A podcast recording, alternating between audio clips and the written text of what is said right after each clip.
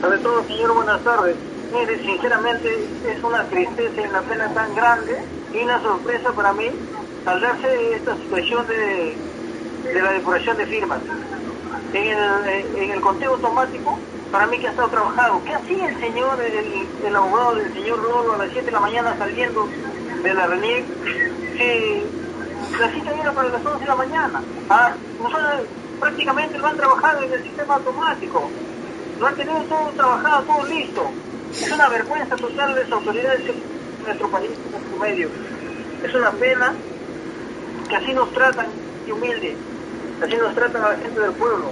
La verdad, no entiendo, no entiendo. Es, es un, una preocupación de, de mí mismo, de mi persona. No sé por qué nos han hecho demorar tanto, solamente para que lo puedan trabajar, para que lo puedan esto, maniobrar en contra del pueblo. Ha habido, ha habido intereses creados ahí, ha habido intereses creados desde un principio. ¿Por qué nosotros no nos hacen la verificación automática? ¿Por qué no presenciamos?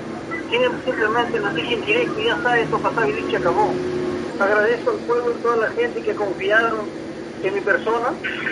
He hecho todo por el todo de llegar al final, de alcanzar el propósito por el bienestar, no mío, sino por el bienestar del pueblo gracias a aquellas personas que nos han apoyado y sigamos luchando, sigamos adelante por luchando por el bienestar del pueblo. No nos dejemos apoyar por una persona incapaz, por una persona que no tiene conocimiento de gestión eh, administrativa de, dentro de la municipalidad. Es una persona incapaz, sinceramente. Es una vergüenza que las mismas autoridades conocen la realidad del pueblo, conocen la verdad del pueblo que está viviendo, que está pasando, y así nos traten. Y vamos a seguir luchando. Como le digo, vamos a seguir luchando hasta el final.